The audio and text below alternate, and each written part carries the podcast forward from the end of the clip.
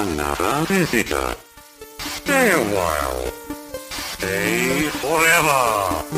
Ein Podcast über alte Spiele von zwei alten Männern. Stay Forever mit Gunnar Lott und Christian Schmidt.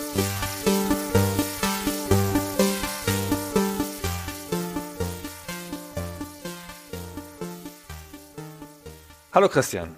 Hallo Gunnar. Was hast du denn da schon wieder gekauft? Ah, schöne Sachen, Gunnar. Ich freue mich, dass alles in meiner Sammlung ist.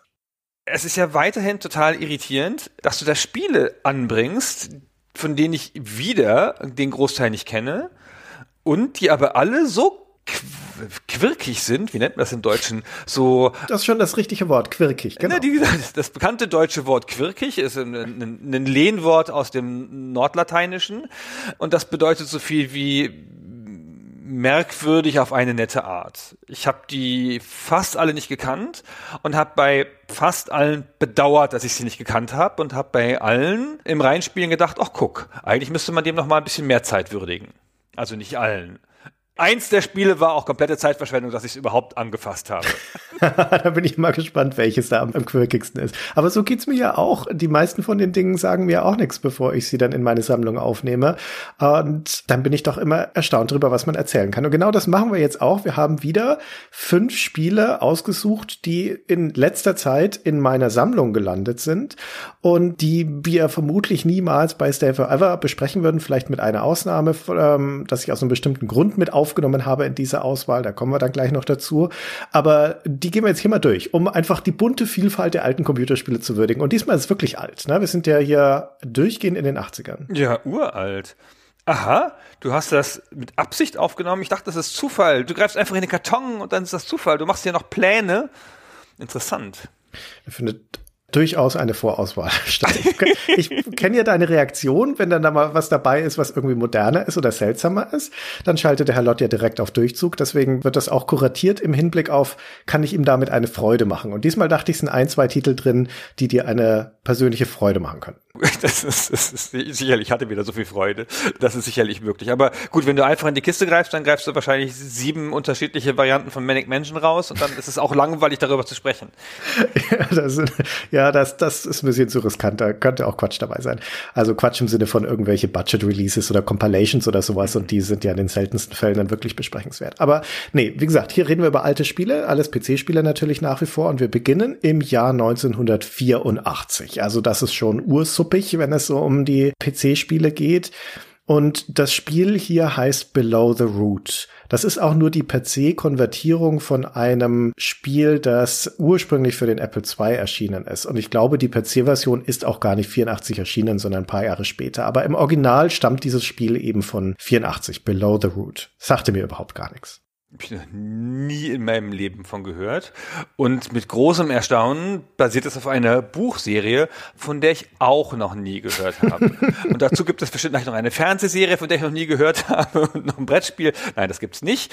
Aber also ich habe weder von der Jugendbuchserie, wo Below the Root der Titel des ersten Teils ist, das ist die Green Sky Trilogie, die zehn Jahre früher erschienen ist, 1975, von einer Frau Snyder, Keatley Snyder, habe ich noch nie gehört. Das das bekanntes Buch in den USA, würdest du sagen? Äh, ich glaube schon von dieser Silver Kitley Slider, die eine lange wirkende Autorin war. 2014, glaube ich, ist sie verstorben. Die hat sehr viele Bücher rausgebracht in ihrer Schaffenszeit und die allerwenigsten davon haben es in der deutsche Version in den Handel geschafft und diese Green Sky Trilogie meines Wissens nach gar nicht. Aber in den USA war das offensichtlich insbesondere so in den 70ern und frühen 80ern eine durchaus beliebte Serie von Jugendbüchern. Was aber noch viel überraschender ist in dem Zusammenhang ist, dass das dazugehörige Spiel, dieses Below the Root, das zwar den gleichen Titel trägt wie der erste Teil dieser Romanserie, wie du es schon beschrieben hast, in Wirklichkeit ein vierter Teil dieser Serie ist. Also das schließt von der Story her hinten an und führt diese Trilogie als eine vierte Ausgabe weiter. Das erzählt die Geschichte weiter und führt sie auch zu Ende. Und das war super populär. Das ist eines dieser Spiele, das vielleicht zu vergleichen ist mit sowas wie Oregon Trail, was ja ein sehr amerikanisches Spiel ist, kennt man hierzulande nicht so. Ein Riesending in den USA, weil es alle Leute im Unterricht gespielt haben, weil es ein Lernspiel war. Und ganz ähnlich scheint das mit diesem Spiel auch zu sein, dass das, weil es eben diese Jugendbuchvorlage hat und deswegen eine Kinder- und Jugendkompatibilität, eines der Spiele war, die auch für Bildungszwecke eingesetzt wurden, die durchaus auch von Schulen angeschafft wurden und mit denen insbesondere Kinder in den Kontakt kamen. Das ist so abgefahren. Ich hätte jetzt das auf Anhieb nicht so richtig gedacht, dass das in seiner Komplexität also wahrgenommene Komplexität, wir sprechen immer noch von 1984, da so ein richtig geeignetes Kinderspiel ist ganz anders als das von dir genannte Oregon Trail, das ja sehr einfach ist, das ja im Wesentlichen ein Auswahlspiel, wo man so kleine Entscheidungen trifft. Und dies hier ist aber, ist aber total abgefahrenes Spiel mit einem schrägen Funktionsumfang. Also es fängt an, ganz cool, weil es hat so eine Art Startscreen, in dem der Name gezeigt wird auf so einem Banner. Und da kannst du mit der Figur schon rumlaufen und mhm. die Figur kann so springen und klettern und so einen Umhang aufspannen und dann kann sie schweben. Also es schaut aus wie ein Jump'n'Run, ne? man schaut von der Seite rein. Genau, sieht aus wie ein Jump'n'Run von der Seite in so einem Waldszenario und du denkst, oh cool, hier ein bisschen hakelig, aber ganz cooler Funktionsumfang hier. Also was kommt denn jetzt? Und was dann kommt, ist aber ein Adventure mit einem Verbeninterface, Drei Jahre vor Manic Mansion. Drei Jahre vor Manic Mansion. 84, Manic Mansion 87, ja.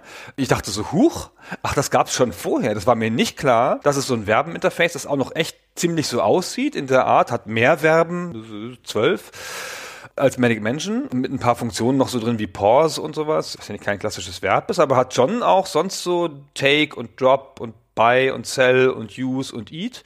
Also das war mir nicht klar, dass das vor Manic Mansion schon auf diese Art gab. Ja, es ist also ein nachgerade beeindruckendes Spiel für seine Zeit aus vielerlei Gründen. Zum einen durch diese Interface-Entscheidungen, das ist ansonsten sehr aufgeräumt, sieht auch ein bisschen aus wie ein Adventure, funktioniert aber eigentlich eher wie ein Jump'n'Run, weil du deine Spielfigur eben auch springen lassen kannst, du kannst sie auch gleiten lassen. In dieser Spielwelt können die Bewohner von diesen Baumwelten auch mit ihrem Cape gleiten. Es funktioniert von seinem ganzen Aufbau auch wie ein Jump'n'Run, weil es ist eine offene, sehr große 2D-Spielwelt, die du mehr oder weniger frei betreten und bereisen kannst. Das sind Bäume, dieses Volk oder diese zwei Völker, um die es in dieser Buchserie geht. Die Kinder, die leben in Bäumen und die Earthlings, die leben unten, below the root, also unter den Wurzeln. Und in der Buchserie entdecken die einander dann quasi, diese beiden Völker. Und du kannst in dem Spiel auch, das beginnt ja mit der Charakterauswahl, ne? du kannst ja überhaupt erstmal entscheiden, wen du spielen ja, möchtest. Vier Charaktere. Genau, es sind Charaktere aus den Büchern und das teilt sich auf auf Kindercharaktere, also die, die oben leben und diese magische Fähigkeiten haben und die Earthlings unten drunter. Und die haben spezifische Stärken und Schwächen und Eigenschaften, mehr oder weniger magische Fähigkeiten zum Beispiel, bevorzugen unterschiedliche Nahrung, haben unterschiedliche Lebenseinstellungen und so weiter. Und da triffst du eine Wahl und dann erkundest du diese Welt. Also das ist ja ein Explorationsspiel, das diese Geschicklichkeitseinlagen eines Jump'n'Runs mischt mit den Adventure-Elementen, mit Dialogen, mit Gegenstandsmanagement und so weiter. Wahnsinn. Also total ambitionierter Titel. Also ich habe jetzt natürlich nicht stundenlang gespielt, aber ich hatte den Eindruck, dass es auch grundsätzlich ganz gut funktioniert. Ich habe mich ein bisschen verlaufen in dem Spiel am Anfang. es hat nicht so eine gute Führung, weil es natürlich auch will, dass man die Spielwelt in Ruhe erforscht und dann halt guckt, was da zu tun ist. Es gibt einem so eine ganz leichte äh, Aufgabe mit auf dem Weg, ähm, dass man irgendwas retten muss. Ich habe schon wieder vergessen, was. Also, dass es eine große Aufgabe gibt, aber es gibt einem keinen klaren Weg dahin, sondern es sagt halt, geh hinaus in die Welt und erforsche. Genau, es ist nicht linear. Und dafür ist auch echt viel Platz, also muss man mhm. mal sagen. Wirklich beeindruckend, zumal wenn man bedenkt, dass das von zwei Personen geschaffen wurde, das Spiel. Und zwar, und das hat mit der Entstehungsgeschichte zu tun, die auch super interessant ist. Ich muss vorweg schicken, dass diese Buchserie, diese Diskrepanz zwischen diesen zwei Völkern, zwischen den Kinder und den Earthlings, also es ist eine Fantasy-Science-Fiction-Buchreihe, dass es das als einen Konflikt zwischen zwei Gesellschaftsmodellen aufmacht. Und diese Kinder, um die es überwiegend geht, die sind also eine Gesellschaft von Wesen, die quasi ihre Emotionen unterdrücken und die sehr rational sind und sehr idealistisch Menschen, in deren Welt es keine Gewalt gibt und die angeführt werden von einer weißen Führerkaste und so weiter. Und äh, hinter den Kulissen ist es natürlich dann doch nicht alles so schön, wie es aussieht. Und diese Kinderwelt gerät dann durcheinander dadurch, dass sie auf einmal auf ein anderes Volk treffen, das ganz anders ist, auf diese Kinder und sich dann auf einmal mit Diversität auseinandersetzen muss. Simpel gesagt. Das wird eben in dieser Romantrilogie erzählt, aber die endet im dritten Buch ohne Happy End. Die heile Welt der Kinder, aus der die kommen, bevor sie die Earthlings kannten, die ist unwiederbringlich dahin hin. Es ist alles jetzt auf einmal viel komplizierter. Die Spannung zwischen diesen beiden Völkern bleibt ungelöst in der Romanserie. Und deswegen war das für viele Leser unbefriedigend. Unter anderem auch für einen Mann namens Dale Disharoon, ein junger Programmierer, der daraufhin die Autorin angeschrieben hat, Zilpha Kitley Snyder, und ihr vorgeschlagen hat, hey, pass auf, lasst uns doch gemeinsam ein Spiel machen, in dem wir die Geschichte zu Ende erzählen. Und daraufhin hat Kitley Snyder gesagt, das machen wir. Und daraus ist eine Kooperation erstanden, wo über einen Verlauf von, ich glaube, mehr als einem Jahr sie die Story geschrieben hat. Also eine von den ganz wenigen Beispielen, wo eine etablierte und einigermaßen bekannte Autorin ganz früh in der Geschichte der Computerspiele in eine Kooperation eingetreten ist mit einem Programmierer. Die haben gemeinsam dieses Spiel entwickelt und der Dale Shroon hat da alles alleine gemacht, also Grafik, Sound, Programmierung, alles. Und weil es diese Kooperation mit der Autorin gibt, ist das auch ein kanonisches Werk. Das heißt, das ist der offizielle vierte und abschließende Teil dieser Trilogie. Wie abgefahren ist das? Das ist eine einzigartige Geschichte. Also ich meine, und nochmal besonders 1984. In jedem anderen Hosenbein der Zeit hätte die Autorin gesagt, Dankeschön, Quatsch, behalten Sie Ihr neumodisches Zeug, ich schreibe einfach ein viertes Buch. Und außerdem, ich kann meine Trilogie beenden, wie ich will, Sie Idiot.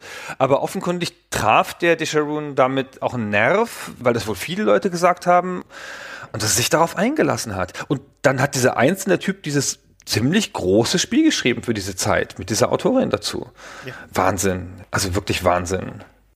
Ja, dass auch insgesamt als Werk ein gelungenes Spiel ist. Wie gesagt, es ist sehr offen und es ist jetzt kein ganz großes Erzählwerk, aber nichtsdestotrotz auch als Erlebnis die Personen, das Personal, das du schon kennst, aus den Büchern jetzt dann hier erleben zu können und spielen zu können. Auch diese Unterscheidung zwischen der Oberwelt in den Bäumen und der Unterwelt darunter mit den Höhlensystemen, in den Bäumen auch die Fortbewegung über das Gleiten. Das ist schon phänomenal, zumal es ja auch Rollenspiel-Anflüge drin hat, dadurch, dass du eben auch essen musst und schlafen musst und das so einen leichten Management-Aspekt da drin drin gibt. Das ist, ähm, also man kann es nicht genug betonen für die Zeit und für die Tatsache, dass das quasi aus dem Nichts kam, dieses Spiel, ist das wirklich eine bemerkenswerte Leistung. Zumal das dann auch wieder ins Nichts verschwunden ist, weil es weder von diesem Spiel eine Fortsetzung gibt, noch dass der Dale de June noch irgendwas Großes hinterher auf die Beine gestellt hat. Ja, das war ein Amateur. Also damals waren alle Amateure, ne? Aber das war auch nicht der Versuch, dann damit eine Spielefirma zu gründen und damit noch mehr zu machen. Der war auch Lehrer von Haus aus und hat zumindest unterrichtet und der wollte einfach dieses eine Ding machen. Hat das dann gemacht und ist dann wieder in der Obskurität verschwunden. Es ist, es ist ein reines Wunder. Und es traf sich günstig auch. Die Bücher waren ja neun oder zehn Jahre alt und dann wurden sie zu dem Zeitpunkt auch nochmal wieder veröffentlicht. Mhm. Und dann ist es halt ein ziemlich gewaltfreies Spiel unter Mitwirkung von einer etablierten Autorin. Das war genau die Art von Werk, die es zugänglich macht für Leute, sagen wir mal, im Kultur- oder Lehrbetrieb. Ja, die halt sagen können, okay, hier ist keine Gewalt, hier wird nicht geschossen, hier ist kein Raumschiff oder ein Flugzeug oder sonst irgend so ein Quatsch. Ja, hier ist eine Fortführung eines Romans, den wir schon kennen. Hm. Und das hat dann dazu geführt, dass es sehr erfolgreich war. Ja, also wie gesagt in den USA, das ist meines Wissens nach bei uns in Europa gar nicht erst erschienen. Ich musste dieses Spiel auch aus den USA importieren. Das gehört zu einer Serie namens Windham Classics. Das ist ein Verlag, wenn ich mich nicht ganz irre. Die haben eine Reihe von Computerspielen rausgebracht, die auf Romanen basieren, unter anderem auch zu Der Schatzinsel von Stevenson. Und die sind meines Wissens nach alle nicht bei uns erschienen in Europa. Und die sind auch selten. Die sind nicht so leicht zu bekommen.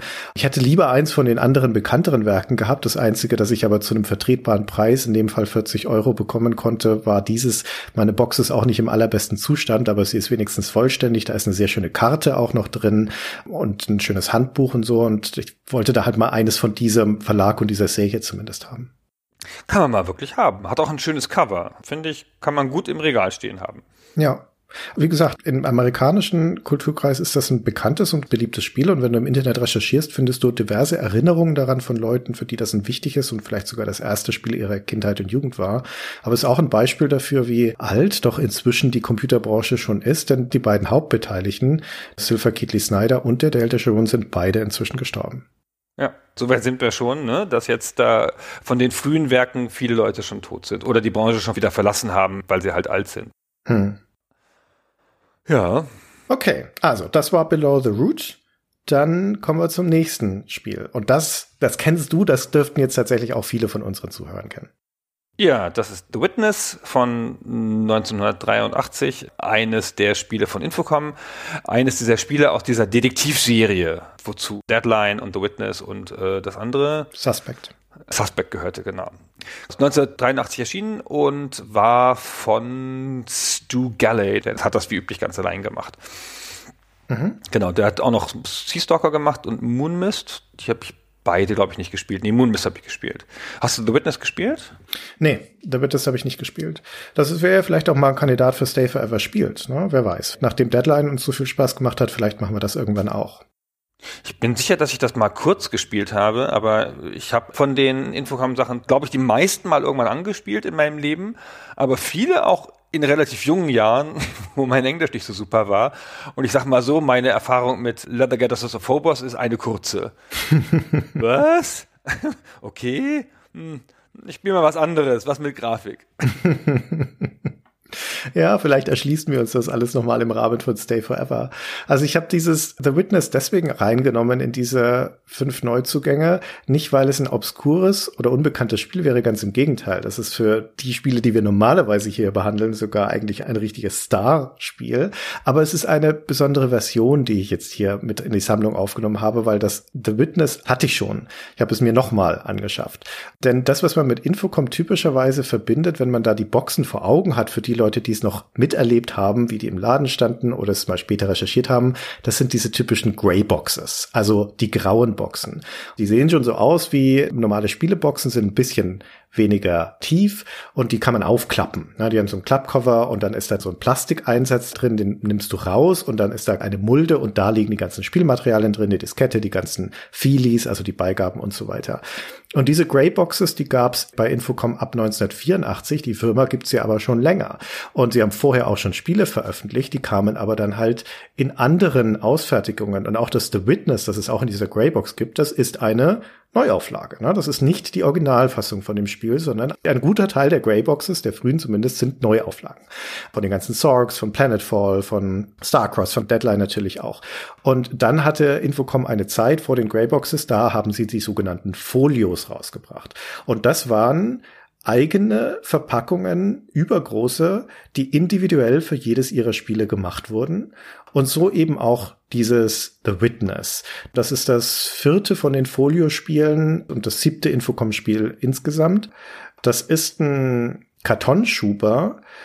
Ja, wie groß würde man das beschreiben? So ein eine Schallplatte, wie eine halbe Schallplatte? Ja, so hoch wie eine Schallplatte, wie eine LP und sogar noch ein bisschen breiter, würde ich sagen. Und ist das tief? Du hast mir ein Bild geschickt vorher und das, das ist flach. flach. Genau, es ist richtig genau. wie eine, also ist es halt fingerdick oder ist es wie eine ist Schallplatte quasi? Wie ein LP-Cover eigentlich, kann man sich ah, schon okay. so vorstellen. Ja. Nur eben ein bisschen breiter, also so rechteckiges Format hat und ein bisschen Karton und da drin ist eine Kartonmappe drin, das ist wie eine Aktenmappe und darin ist ein Haufen Dokumente.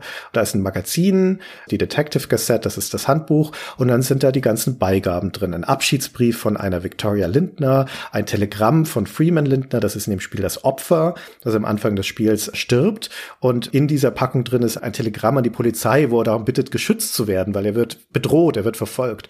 Dann ist ein Streichholzbriefchen drin von einer Örtlichkeit namens The Brass Lantern und da ist, wenn man es aufklappt, eine Notiz drin. Chandler 1729. Eine Ausgabe einer Zeitung ist drin. The Register vom 1. Februar 1938. Das Spiel spielt 1938. Und natürlich die Diskette und so die üblichen Beigaben, eine Referenzkarte und Werbung für die ganzen Infocom-Spiele und so weiter. Also massenhaft Sachen da drin, aber eben nicht in der klassischen Box, sondern in diesem Schuber. Und das gab es vorher so ähnlich auch schon für Deadline. Und da musste man das aber sogar noch richtig aufbrechen. Also da konntest du das nicht aufmachen, sondern du musstest das richtig aufreißen, um Zugang zu bekommen zu diesen ganzen Materialien. Das haben sie jetzt bei Witness etwas entschärft. da kannst du es, wie gesagt, rausziehen und diese Aktenmappe aufklappen und dann kannst du es auch wieder ordentlich zufalten. Aber das Faszinierende daran ist halt, dass das wirklich speziell gemacht wurde für dieses Spiel. Aber wie wunderschön das ist. Also es ist eh ein ganz cooles Cover, so ein Krimi-Motiv mit so einer Pistole in der Silhouette vor so einem Fenster. Aber ich finde die, und das ist ja auch bei den EA-Packungen so, ich finde diese flachen Packungen viel schöner. Ich habe nie verstanden, warum so flache Gegenstände wie Disketten in so voluminösen Schachteln rumliegen müssen. Das ist nur den Regalen geschuldet, oder? Hm, möglich. Reden wir da nicht eher über die Zeit, wo dann mehr als eine Diskette drin lag? Ja, weiß ich nicht. Also, ach, du meinst, die gab es dann wirklich, um so diesen Jewel Cases und so Platz zu bieten? Also die Ära der richtig tiefen Boxen, diese großen Sierra-Boxen, die Ära von King's Quest 5, 6, Police Quest 3, solche Geschichten, die waren echt tief, aber auch deswegen, weil da halt bis zu ein Dutzend Disketten drin waren, drei, fünf Ein Dutzend Disketten, ja, das stimmt. Hierbei musste ja bloß eine Diskette rein und zwar auch eine 5 Viertel Zoll, die ist ja ein bisschen dünner als eine, Genau. eine 3, 3,5 Zoll. Ja, ja. Ja. Stimmt, aber ich finde diese alten Packungen so schön in dieser schallplattenartigen Anmutung. Finde ich so viel schöner als die anderen, die ja so ein bisschen brettspielhafte Boxen haben. Das stimmt. Also aus dieser Ära, aus diesen frühen 80ern, aus der Folio-Zeit von Infocom, die wie gesagt eigentlich nur zwei Jahre lang ging, da gibt es eine Reihe von Spielen, die das noch extremer machen als The Witness oder Deadline. Und zwar allen voran zwei Stück, nämlich Suspended. Das hat dann tatsächlich eine tiefe Box, also eine richtige Box, weil da nämlich ein Plastik-Inlay drin ist, vorne dran, an dem das Relief eines Gesichts drauf ist. Das gab es später auch noch mal bei Déjà-vu 2, bei der Originalfassung. Da war das ganz ähnlich gemacht. Also da war einfach ein, wie wenn du dir das vorstellst, wie wenn du eine Pralinenschachtel aufmachst, ist da ja auch so ein Plastikding drin, wo die Pralinen drin sind. Und so ähnlich ist das hier nur, dass da eben ein Gesicht quasi reingedrückt ist, das dann da auf der Packung rausragt. Und noch extremer war es bei Starcross. Mm, Das ist eines der obskureren Infocom-Spielen, deswegen auch eines der selteneren, also auch schon in der Greybox und insbesondere in der sogenannten Saucer-Fassung, also der fliegenden Untertassenfassung, denn die gesamte Box war da eine Plastikschachtel in Form einer fliegenden Untertasse. Also wie eine Frisbee kann man sich das vorstellen, nur halt tiefer. Und diese beiden, Starcross und Suspended, sind wahnsinnig selten und deswegen auch schweineteuer. Was hast du denn für Witness bezahlt? Also die Starcross-Packung, die habe ich noch nie im Original gesehen, nur auf Bildern. Das ist der Hammer. Ja, das ist auch ein absoluter Sammlergegenstand. Also das ist, glaube ich, wenn du nicht wahnsinniges Glück hast, das ist heutzutage nicht mehr zu bekommen um einen erschwinglichen Preis. Ich habe für diese Folio Edition von The Witness 125 Euro bezahlt. Oh, ja, guckst du. Ja. Nicht so schlecht, Christian. Ja, das ist schon gutes Geld, ne? Aber die sind halt, also erstens sind sie sehr schön, die ist auch in einem guten Erhaltungszustand und sie ist vollständig. Also auch das Streichholzbriefchen ist vollständig da drin. Das ist dann schon ein guter Teil des Wertes. Und die sind halt auch einfach selten. Ich war sehr froh, die zu bekommen. Ich habe ein paar von diesen Folios. Leider weder den Starcross noch Suspended. Die hätte ich sehr, sehr gerne. Aber wie gesagt, die sind schwer zu bekommen. Ich habe mal ganz kurz gerade auf Ebay geschaut. Was kostet ein versiegeltes Starcross? Was denkst du, wofür das weggegangen ist? Für welche Plattform? Äh, für den IBM-PC. Für den IBM-PC. Versiegelter Starcross. Also da hätte ich gesagt, das könnte vermutlich ins Vierstellige gegangen sein. Ja, zweieinhalbtausend, ja. Ja, okay. Also das ist ja noch viel seltener, dass du es original verpackt, also original verschweißt bekommst. Wahnsinn.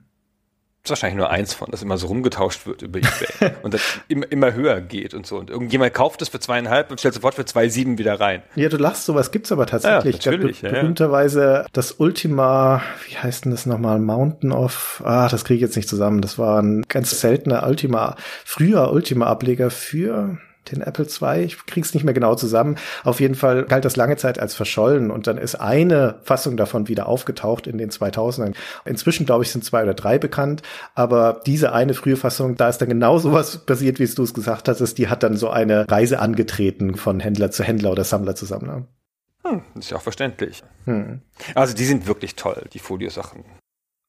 Das stimmt. Und wie gesagt, ich bin sehr froh und dankbar dafür, dass ich das jetzt in meiner Sammlung haben darf. Sehr schön. Ja, dann sagen wir gar nicht mehr so viel über das Spiel, ne? Vielleicht Nee. spielen wir es ja noch mal gemeinsam. Genau. Deswegen, hm, gucken wir mal. Ja. Alle sagen, es ist zu leicht. Ich habe noch mal ein paar Reviews nachgelesen und alle sagen, es ist vielleicht ein bisschen leicht. Dann spielen wir es doch nicht. Gerade dann spielen wir es. ja, genau. Mal Wir gucken. müssen doch auch mal gut durchkommen. Ohne Weinen. Vielleicht spielen wir ja ein anderes Detektivspiel, Gunnar, denn das nächste hier auf der Liste trägt den Namen 221b Baker Street. Und das bezieht sich natürlich auf, Ach, den Wohnort von Sherlock Holmes. genau. Ach, wie jeder weiß. Ich habe das Gefühl, das ist ein bisschen langweilig zum Zuhören, wenn wir das spielen würden. ähm, Kann sein. ja. Das ist ja ein total abgefahrenes Spiel, hatte ich auch, ehrlicherweise noch nie von gehört. Das ist äh, pff, ein Cluedo oder Cluedo, klein Cluedo. Du sagst Cluedo, ne? Ich sag du, sagst- Cluedo. Du sagst, Clu- du sagst Cluedo, genau. Ich habe das, als wir da schon mal drüber gesprochen haben, habe ich das nachgeschlagen und man darf beides sagen. Okay. Das ist gut. Es gibt kein richtiges und kein falsches. Ich kann also weiter Cluedo sagen. Sehr gut. Und das ist eine Brettspielumsetzung. Abgefahrenes Spiel habe ich auch angespielt. Schauderhafter Sound erstmal.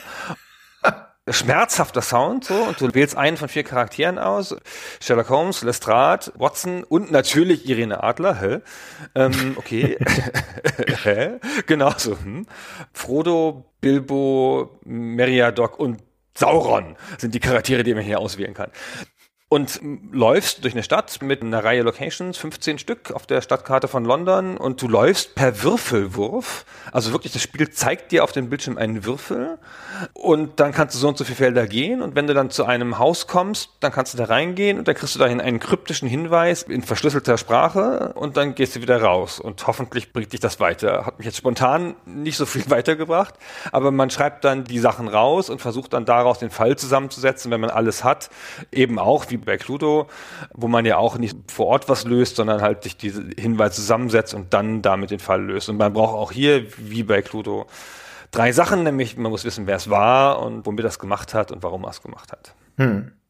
Das ist eine von diesen Brettspielumsetzungen, die sogar mal ansatzweise Sinn machen, weil in dem Original-Brettspiel, das stammt von 1975, das heißt schon genauso, 221B Baker Street und stammt von Jay Moriarty, da gibt es ziemlich viel Nachschlagearbeit zu tun, weil da gibt es erstmal ein Fallbüchlein, da kann man sich einen Fall raussuchen und dann gibt es ein Hinweisbüchlein und je nachdem welchen Fall du hast, musst du dann bei diesen 15 Orten auf der Karte, wenn du danach einen Hinweis suchst, gibt es eine Nummer und dann gehst du ins Hinweisbüchlein und suchst da die Nummer raus und liest, was da steht und machst dir dann Notizen und so weiter. Und diese ganze Nachschlagearbeit nimmt einem der Computer natürlich ab. Da wird dir einfach eingeblendet an diesem Schauplatz, was da der Hinweis ist. Das ist, glaube ich, auch der Hauptgedanke, ja, dass du da ansonsten aber tatsächlich mit ein bis vier Spielern da davor sitzt und wetteiferst darum, den Fall zu lösen. Ja, also finde ich, ist, da hast du recht, ist ein logischer Weg, dieses Spiel zu vereinfachen, das auch nicht so ganz stark davon profitiert, dass es ein Brettspiel ist. Weil das Spiel selber ist jetzt auch nicht so, dass es zwischen den Spielern so viel Interaktion gäbe. Man, jeder für sich macht so sein Ding und dann kommt der nächste dran. Also es gibt keine direkten, dass man viel Einfluss nehmen kann auf den Gegner. Und dieser Nachteil mit dem Nachschlagen ist jetzt damit dann ausgehebelt. Dafür muss man aber den Sound anhören. Hm, naja, dafür ist das Problem, wenn da alle Spieler vor dem Bildschirm sitzen, kann ja jeder mitlesen, was dein Hinweis ist, wenn du da reingehst. Und das ist ja nicht Sinn der Sache. Deswegen muss das Spiel jetzt da dann wieder einen Twist machen und es gibt einen Codeschlüssel, einen Verschlüsselungscode, den nur du kennst. Und dann wird dir auf dem Bildschirm, wenn dir einige Wörter mit so Buchstabenwirrwarr angezeigt und dann musst du die wieder entschlüsseln. Also es ist nicht das Eleganteste, um ehrlich zu sein. Und dieser schreckliche Sound, hast du die PC-Version angeguckt? Die DOS-Version, ja. Die DOS-Version, weil das war ursprünglich ein C64-Spiel. Und da ist es eines von der erlesenen Riege von Spielen, die Sprachausgabe haben. Und zwar mit dem gleichen System, das wir damals in Impossible Mission in unserer Stay Forever Folge gewürdigt haben, nämlich das von Electronic Speech Systems. Die gleiche Firma, die eben auch die Sprachausgabe bei Impossible Mission gemacht hat. Sehr schön, ist mir entgangen. Wahrscheinlich. Gibt's in der PC-Version nicht. Wahrscheinlich ist es nicht wichtig, oder? War das beeindruckend? Weiß ich nicht. Ich kannte das Spiel vorher nicht. Ich kann, kann ich dir nicht sagen. War die Sprachausgabe auf dem C64 immer beeindruckend? Wobei wir sind hier zwei ja. Jahre nach Impossible Mission. Da gab es schon doch einige Spiele, die das genutzt hatten. Ja, das stimmt. Also ich habe von dem Spiel auch noch nie gehört, aber ich war so ein bisschen überrascht, dass es von der Firma Datasoft und die sind gegründet von Pat Ketchum, das ist der, den wir schon kennengelernt haben mit Darkseed, der hat da Darkseed damals finanziert. Ja, später, der hat später nach Datasoft später, Cyberdreams genau. gegründet, seine zweite Firma und dann Darkseed gemacht. Genau, aber Datasoft ist ja erstaunlicherweise verantwortlich für zwei meiner Lieblingsspiele, meine All-Time Lieblingsspiele, würde ich sagen, aus der C64-Ära. Und das erste ist natürlich Christian, weißt du natürlich sicher, es ist jedermanns Lieblingsspiel auf dem C64. Äh, also es ist nicht mein Lieblingsspiel auf dem C64, aber ich nehme an, du meinst Bruce Lee. Ja, genau. Okay. Weiterhin ein komisches Spiel, aber das hat man halt durch diese Tatsache, dass man es zu zweit spielen konnte damals, war es ziemlich cool, obwohl das in sich nicht so richtig viel Sinn ergeben hat, fand ich. Und aber auch das weit unterschätzte Dallas Quest, also eins der frühen Adventures. Also es ist ein Lizenzspiel zur Serie Dallas. Ach nee. Und Sue Ellen ist verschwunden. man muss da und man läuft da auf dieser Ranch rum. Wie heißt die nochmal? Weiß ich nicht. War da zu jung, um das zu gucken. Das ist exklusiv deine Zeit. Ja, genau. Ich habe das nämlich immer geguckt, obwohl ich Denver Clan ein bisschen besser fand. So. Oh, das war ja, du hast den Lieblingsseifenoper aus den 80ern. Herzlichen ja. Glückwunsch. Ja, Mai. Ich nehme Seifenopern 300 und äh, jetzt möchte ich lösen, genau. Und das habe ich mit großer Freude gespielt. Und hier J.R. Ewing kommt vor und so. Und es hat so ein cooles Setting und fängt halt in dieser Ranch an und verlässt dann aber den Schauplatz und dann geht's über eine Weltreise. Das ist ganz super. Ganz, ist ja auch wurscht. ist mir nur so bei der Recherche aufgefallen. Dann bin ich ein bisschen abgewichen von dem ursprünglichen Plan, was über 21B Baker Street zu lesen und habe nochmal in Erinnerung zu Dallas Quest geschwelgt. okay. Also ich kannte das Spiel, ich glaube, dem Namen nach hatte ich schon mal gehört, also das, das Computerspiel, aber ich kannte es jetzt nicht inhaltlich. Ich war vor allen Dingen überrascht über dieses Brettspiel, vor allem überrascht, dass ich davon noch nicht gehört hatte, weil das gibt's immer noch bis heute und das war zwischenzeitlich sogar richtig erfolgreich, zumal in dieser Zeit. Also das ist wie gesagt 75 erschienen und das Computerspiel 86 und bis in dieses Jahr 1986 sind zu dem Originalspiel Erweiterungen erschienen. Da kamen dann neue Fälle dazu, so kleine Fallbüchlein. Und zwar insgesamt äh, acht Stück. Das hat die Fallzahl auf 180 dann hochgedreht. Das war also nach wie vor im Handel und 86 gab es nochmal so ein kleines Revival 86, 87 von dem Spiel, nämlich erstens diese Computerspielumsetzung und dann 87, das ist eigentlich noch viel kurioser, ein Spin-off des Brettspiels als Videokassettenspiel, als VHS-Ausgabe. Das ist so abgefahren. Also das hat dir dann die Fälle gezeigt im Video und hat da dann so Notizsachen dabei, wo man sich dann was reinnotieren konnte und so. Und dann musstest du das danach lösen. Also spektakulär genug, dass es das damals gab. So ein bisschen wie Her Story. Ganz genau so, nur viel früher. Aber was für ein abgefahrenes Titelbild, das müssen wir hier unbedingt verlinken unter diesem Beitrag. Ich finde das so super. Man sieht Dr. Watson und Sherlock Holmes, wie sie an einem Tisch sitzen, ziemlich eng beisammen und vor sich so Notizen ausgebreitet haben. Und im Hintergrund steht halt ein Fernseher. Das ist genau das, was man weiß, dass in der 21B Baker Street immer ein Fernseher rumsteht. auf dem Fernseher ist so eine dramatische Szene zu sehen, wo eine Leiche gefunden wird und die beiden reden halt miteinander und Sherlock Holmes zeigt so mit der Pfeife auf den Fernseher. Das ist so. Und der Watson sieht überhaupt nicht aus wie ein Engländer, sondern so ein bisschen wie so ein leicht übergewichtiger Italiener. Es ist ganz toll. Ich habe das stundenlang betrachtet, aber wirklich minutenlang genichelnd davor gesessen und war ungebührlich erheitert über dieses tolle Bild. Sehr schön. Das müsste man heute noch mal irgendwo herbekommen und spielen, diese VHS-Ausgabe. Äh, da hätte ich auch wirklich Lust drauf. Soll gar nicht so schlecht gewesen sein, sagen die zeitgenössischen Kritiken. Ich habe nicht mal mehr einen VHS-Rekorder. Ich weiß gar nicht, wo man das drauf spielen kann. Muss man sich einen VHS-Ding leihen? Ja, vermutlich. Aber da hätte ich wirklich Lust drauf, Christian. Wenn wir das irgendwo kaufen können für nicht 100.000 Euro, dann machen wir mal da mal eine Session zu und filmen ja, uns dabei, wie, wie wir das spielen. Das ist eine gute Idee. Müssen wir mal gucken. Vielleicht hat ja irgendeiner von unseren Zuhörern da Connections oder das Ding sogar zu Hause stehen. Okay, also wie gesagt, das ist ein Sherlock Holmes Spiel nominell, aber weil es diese Brettspielumsetzung ist und deswegen auch dieses sehr Brettspielhafte hat, ist es jetzt kein so wahnsinnig großes Erzählspiel und hat deswegen auch jetzt nicht die ganz großen Fußstapfen in der Historie der Sherlock Holmes Spiele hinterlassen, aber es ist eher eine Kuriosität, würde ich sagen, und insgesamt als Spiel funktioniert es gar nicht so schlecht. Ja, okay. Gut, gut, gut. Im Gegensatz zu unserem nächsten Spiel. Ach, das war ja doch in den 90ern, das hatte ich gar nicht ja. Im Jahr 1990, das schlagen wir noch den 80ern zu. Wir reden von Operation Harrier. Ja, komisches Spiel. Das kommt mir jetzt im Nachhinein so vor, als hätte ich es gekannt. Echt? Ja, aber also ich habe mir das angeschaut. Das habe ich nicht nochmal gespielt, habe es mir angeschaut und also das ist ein Top-Down-Schießspiel, ja, so ein Flugzeugschießspiel, so ein bisschen wie 1942. Und es hat als einziges Merkmal hat es den Gag, dass man den Hintergrund drehen kann. Also man kann sozusagen sich drehen. Also man fliegt nicht sozusagen von, ich kann es gar nicht beschreiben. Man, man kann sich drehen Verstehst du, drehen. Ich lass mal das Cover schnell sprechen. Oh ja, bitte, genau. Das sagt nämlich, die Packungsrückseite verspricht erstens, und das fand ich eigentlich ganz schön atmosphärisch formuliert, tiefblauer Himmel. Das Meer glitzert unter ihnen. Die aufheulenden Motoren der Düsenflugzeuge dröhnen in ihren Ohren. Sie spielen Operation Harrier. Und dann hat es ein Logo auf dem Cover für die Technologie, die es verwendet, für die Engine, um genau zu sein, die es verwendet. Die heißt nämlich Rotoscape mit der Tagline It's Revolutionary. Revolution Arri, also das Revolution nochmal hervorgehoben, die Drehung. Und die Packung sagt, es sei eine einzigartige Rotoscape Landschaftsrotationstechnik. Hilft dir das jetzt weiter bei der Beschreibung? ja, genau. Also, wo man bei 1942 einfach von unten nach oben durchfliegt, kann man hier das Flugzeug in der Mitte halten und die Landschaft drumherum drehen und dann scrollen die Sachen da in die Mitte. Ich finde das ganz hübsch, weil das ist ja offenkundig das einzig Besondere an diesem Spiel. Ansonsten ist das relativ gewöhnlich, so als, als Skispiel und scheint mir jetzt auch nicht so super zu funktionieren.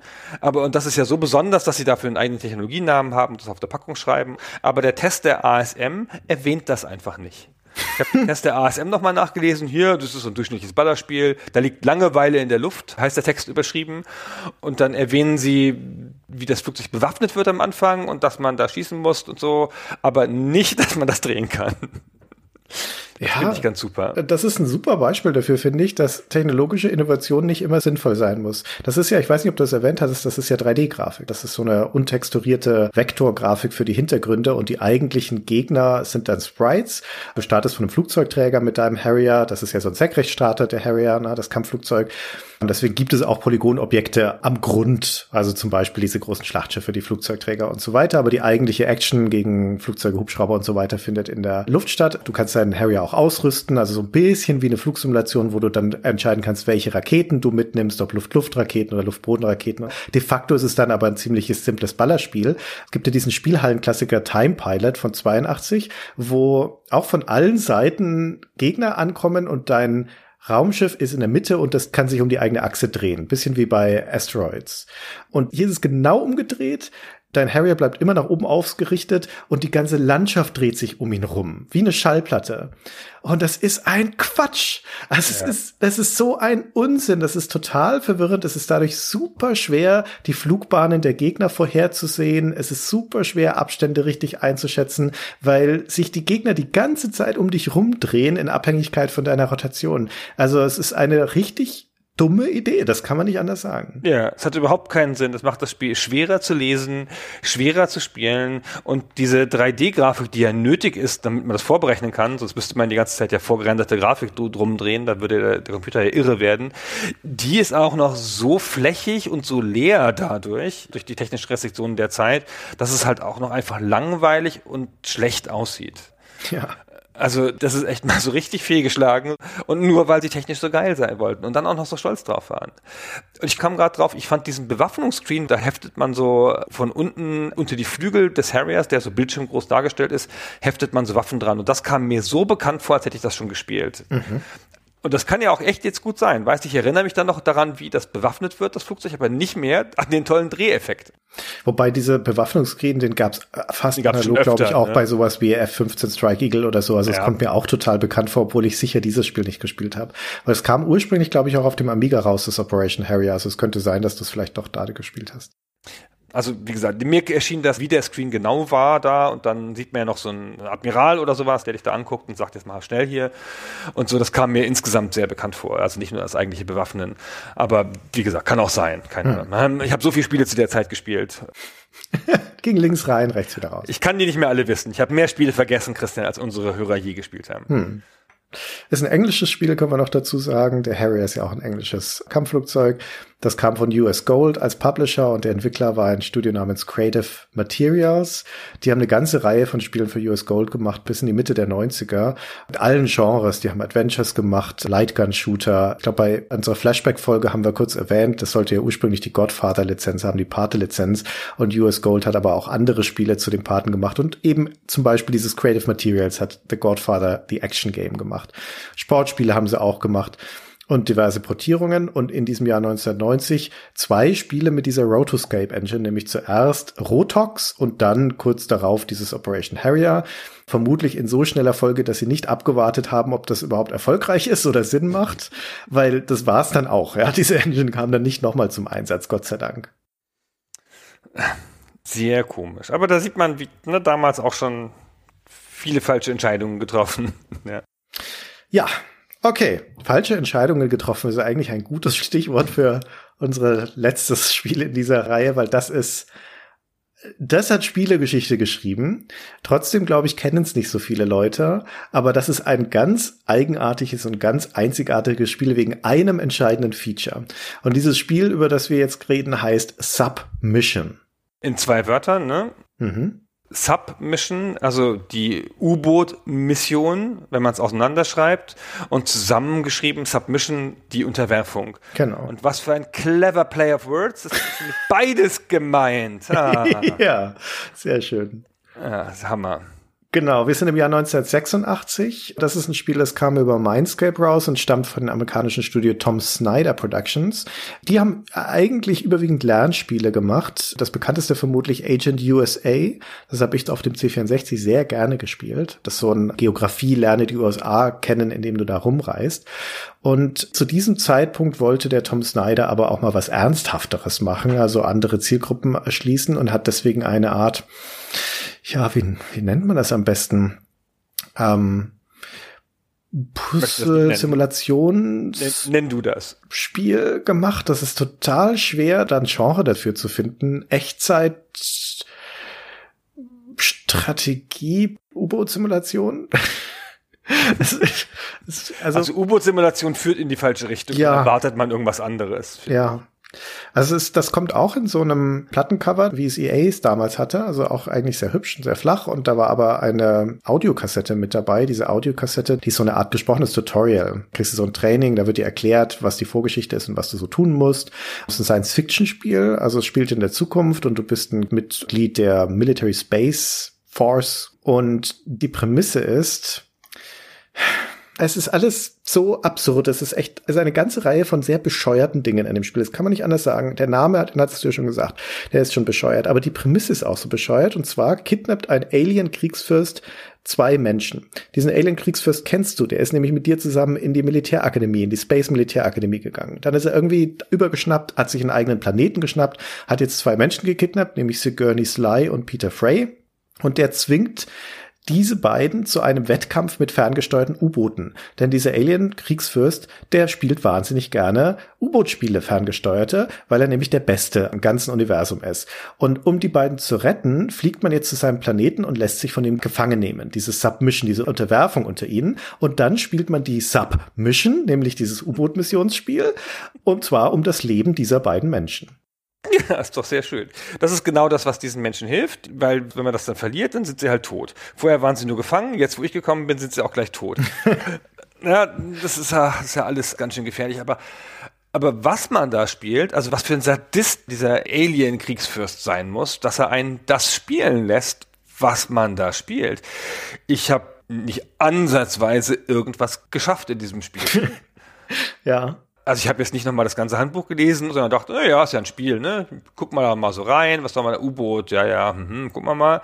Und ich habe keine Ahnung, was man da tun muss. Es ist ein statischer Screen. Ein einziger Bildschirm, aus dem das ganze Spiel besteht. Ein einziger Bildschirm und der ist zu drei Viertel voll mit Sachen, die du nicht brauchst, weil es nämlich deine Figur in so einer 80er-Jahre-Frisur von hinten darstellt, die da so sitzt und das Spiel spielt also da zeigt dich der Bildschirm des Spiels beim Spielen des Spiels, würde ich mal so fast sagen. Ja, genau. Du sitzt irgendwo in einem Raum beim Alien First und hast da eine Anzeigen und Bildschirm um dich rum und die nehmen einen Teil des Bildschirms ein, aber der Rest des Bildschirms ist einfach dieser Raum, in dem du da rumsitzt. Genau, und in gloriosen vier Farben dargestellt, also im Wesentlichen in Türkis und Pink. Also es ist einfach krass. Und das eigentliche Spiel ist wirklich, man hat so eine ganz kleine Karte da, die man absuchen muss. Und ansonsten so ein paar U-Boot-Sachen wie Tiefe und Ausrichtung und Geschwindigkeit. Und das ist das ganze Spiel. Also man kann auch echt nicht so viel machen. Das hat aber dafür hat es aber einen enormen Funktionsumfang, weil ich habe gedacht, nee, das kann man bestimmt hier steuern mit den Pfeiltasten. Ähm, hm. okay, die Pfeiltasten bewirken auch was. Pfeiltasten nach oben und unten aber schon nicht. Und dafür gibt's aber noch Tastaturkürzel. Und man muss noch Befehle eintippen. Ich, ich, ich weiß nicht. Ja, es ist, wie gesagt, eine Menge komischer, absurder, bescheuerter Dinge. Also das ist das eigentliche Spiel. Man muss im Hinterkopf behalten, es ist ein Wettstreit. Also diese Karte, die man da vor sich hat, wo das eigentliche Spiel visualisiert wird, das ist wie gesagt nur ein ganz kleiner Teil des Bildschirms. Das stellt eine Bucht dar auf diesem Alien-Planeten und in dieser Bucht tauchen gleichzeitig zwei U-Boote herum. Deines und das dieses Alien-Kriegsfürsten. Und die suchen beide in dieser Bucht nach einer Tiefseemine. Die ist irgendwo ganz tief unten im Wasser, an einem zufälligen Ort. Und in dieser ganzen Bucht verteilt sind aber andere Minen, die auch alle unter sind. Und wenn du eine solche Mine entdeckst und sie harponierst mit einem U-Boot, dann wird eine Explosion ausgelöst und das ist wie so eine Art Sonarblast und der zeigt dir dann an, ob in der Umgebung diese Tiefseemine ist. Das heißt, du musst dich da rantasten, indem du rumtauchst, Minen harponierst und dann versuchst, diese Tiefseemine aufzuspüren, bevor der andere sie tut. Und diese Sonarblasts von diesen Minen können auch das andere U-Boot kurz lähmen. Das heißt, du kannst auch so ein bisschen interagieren, aber eigentlich taucht dir da um die Wette. Du beschäftigst dich halt die ganze Zeit damit, diese Steuerungsbefehle für dein U-Boot einzugeben. Wie schnell soll es sich vorwärts oder rückwärts bewegen? Wie tief soll es tauchen? Du musst immer mal wieder auftauchen, um Luft zu holen, zumindest wenn du Menschen an Bord hast und so weiter. Und, und das ist es eigentlich. Es ist wahnsinnig, wahnsinnig umständlich zu steuern. Und ich meine, man muss Minen suchen mit einer Mine.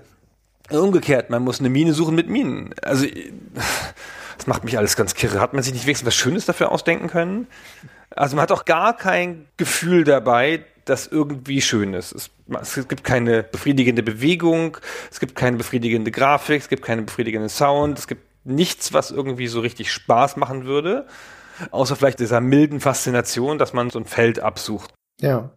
Also es ist eine eigentlich vielleicht ganz interessante Spielidee, die ja auch vergleichsweise kompakt erklärbar ist. Zwei U-Boote suchen um die Wette in Echtzeit nach einer versteckten Mine. Das könnte ja durchaus Spaß machen. Aber das ist auf die blödestmögliche Art und Weise verpackt in die Hintergrundstory, visualisiert mit der Grafik. Die Steuerung ist zum Teil Tasten, zum Teil Eintippen von Befehlen. Ey, es sind 29 scheiß Tasten belegt.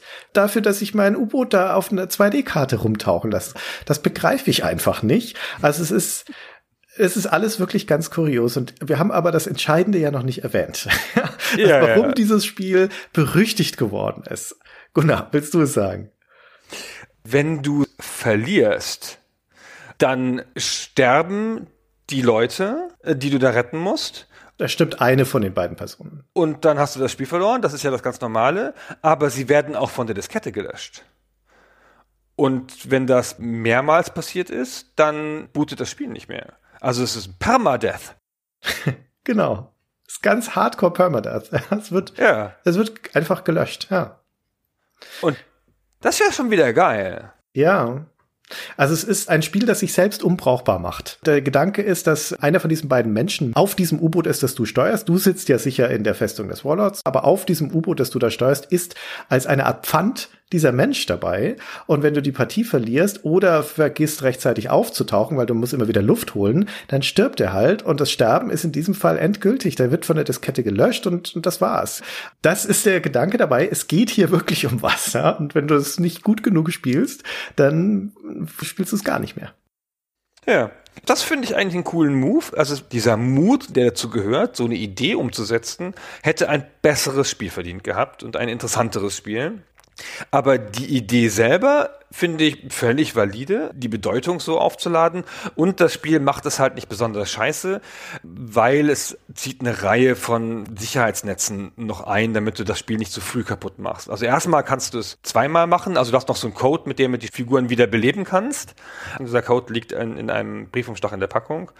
Und man kann mit einem Roboter noch Trainingsspiele machen und so. Es ist also alles nicht so, dass es sofort passiert. Ja, man macht es nicht einmal und spielst nur fünf Minuten, sondern das Spiel zwingt dich schon dazu, das zu lernen, richtig zu spielen, bevor du in die Lage kommst, dein Spiel kaputt zu machen. Genau, das ist die wichtige Einschränkung, denn wenn man heutzutage Artikel oder Rückblicke zu diesem Spiel liest, dann wird das häufig sehr zugespitzt auf diese Entscheidung, dass das da gelöscht werden kann.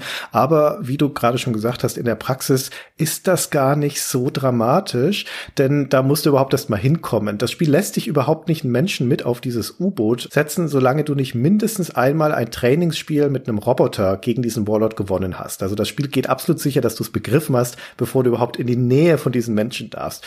Und dann sterben die Menschen auch nicht unbedingt automatisch, wenn du ein Spiel verlierst, denn wenn sich schon abzeichnet, dass du im Hintertreffen bist in dieser Partie, kannst du auch einfach dein U-Boot gegen den Boden der Bucht rammen oder an die Küste. Und dann endet die Partie, der wird die abgebrochen an dieser Stelle und der Mensch lebt weiter. Also es gibt da schon Auswege. Und äh, wie du schon sagtest, in der Packung liegt ein Umschlag bei, den soll man im Notfall aufreißen. Und wenn du den dann aufreißt, ist da ein kleines Kärtchen drin. Und da sind dann Tastenkürzel drauf, mit denen du beide Personen nochmal wiederbeleben kannst. Und wenn auch das scheitern sollte, dann gibt es noch eine Petition im Handbuch, die kannst du ausschneiden, in einen Briefumschlag stecken und an Mindscape schicken und dann kriegst du eine neue Diskette zugeschickt, mit der du es nochmal probieren kannst. Und wenn du die dann auch wieder versemmelst, ja, dann ist es aber endgültig vorbei. Aber im Endeffekt ist also diese Geschichte mit den Menschen der Kampagnenmodus und du kannst voll genügend Trainingsspiele machen. Und wenn du aber in diese Kampagne gehst, dann mit tatsächlichem Risiko. Dann geht's wirklich um was. Und das finde ich gar nicht dumm. Nee, das finde ich auch cool. Das ist echt ein cooler Move. Es gab so einen Polygon-Artikel von der Webseite Polygon, der so ein bisschen die Geschichte nachgezeichnet hat. Und da hat der Tom Snyder erzählt, dass er eine Wette abgeschlossen hatte beim Flight Simulator, wenn er da abgeschossen wird, dass er dann seine Diskette zerstört. Und das hat ihn so angeregt, dieser Gedanke, dass man um was Wirkliches spielen muss. Mhm. Ich erinnere mich noch dran, als Magic the Gathering aufkam, das Kartenspiel, dass man da in den Partien eine Karte random aus seinem Stapel ziehen musste und dass die dann, wenn man das Spiel verloren hat, dem Gegner übergeben wurde und dass ja, man die dann wirklich, wirklich, verloren hatte. Und das Anti, genau. Mhm. Hat man das später nicht mehr gespielt, aber da hat es richtig noch um einen Einsatz gespielt. Genau. Gab es nicht auch mal eine Karte, die man nur einmal einsetzen konnte und dann zerreißen musste? Oder war das, habe ich das geträumt? Hm, Na, da bin ich mir jetzt nicht sicher. Eine andere Sache. Okay. Würde mich aber auch nicht wundern, wenn es sowas schon mal gegeben hätte. Also es ist, äh, das ist schon analog dazu, ne? Aber es ist ein wirklich ein Kuriosum und auch in, in gewisser Weise ein Unikat, zumindest in dieser Zeit, weil sich das kein anderes Spiel getraut hat. Mir ist jetzt keines bekannt aus dem Stegreif, das sowas ähnliches gemacht hätte, weil in diesem Fall geht's ja wirklich bis zu dem Punkt, wo das Spiel nicht mehr bootet. Wenn die beide gelöscht sind, dann war es das wirklich. Das Spiel ist komplett unbrauchbar da in diesem Moment. Das ist schon ein echt harter Einsatz. Also es haben sich damals schon keine anderen Spiele getraut und heute würden sie sich erst recht nicht mehr trauen. Nee, genau. Das Einzige, was dem so ein bisschen nahe kommt, es gab doch neulich mal so ein, Quatsch, neulich vor ein paar Jahren, so ein Mobile-Game, das du genau einmal spielen konntest. Wenn du stirbst, war das Spiel für immer vorbei und konntest es nie wieder versuchen. Aber das ist halt viel milder, ja, weil es halt ein kostenloses Mobile-Game war. Ja. Okay. So, dann sind wir schon durch mit den fünf Spielen.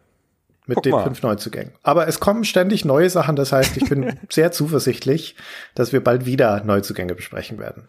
Ja, ich freue mich drauf, Christian. Ich freue mich auch drauf.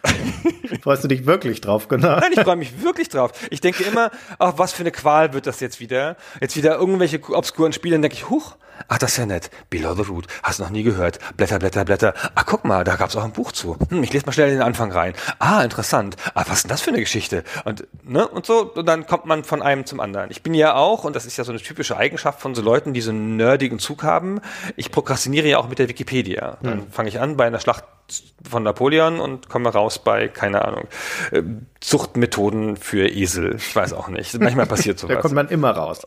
Ja, komischerweise. Genau. Und ist, ist das nicht merkwürdig. Und wenn man diese Eigenschaft eh schon hat, dann ist es schön, die so gerichtet einsetzen zu können und so um ein Thema rum zu prokrastinieren. Das ist voll schön. Stimmt. Okay, dann machen wir das demnächst mal wieder. Ja, bis dann und euch vielen Dank fürs Zuhören. Ganz genau. Tschüss. Ciao.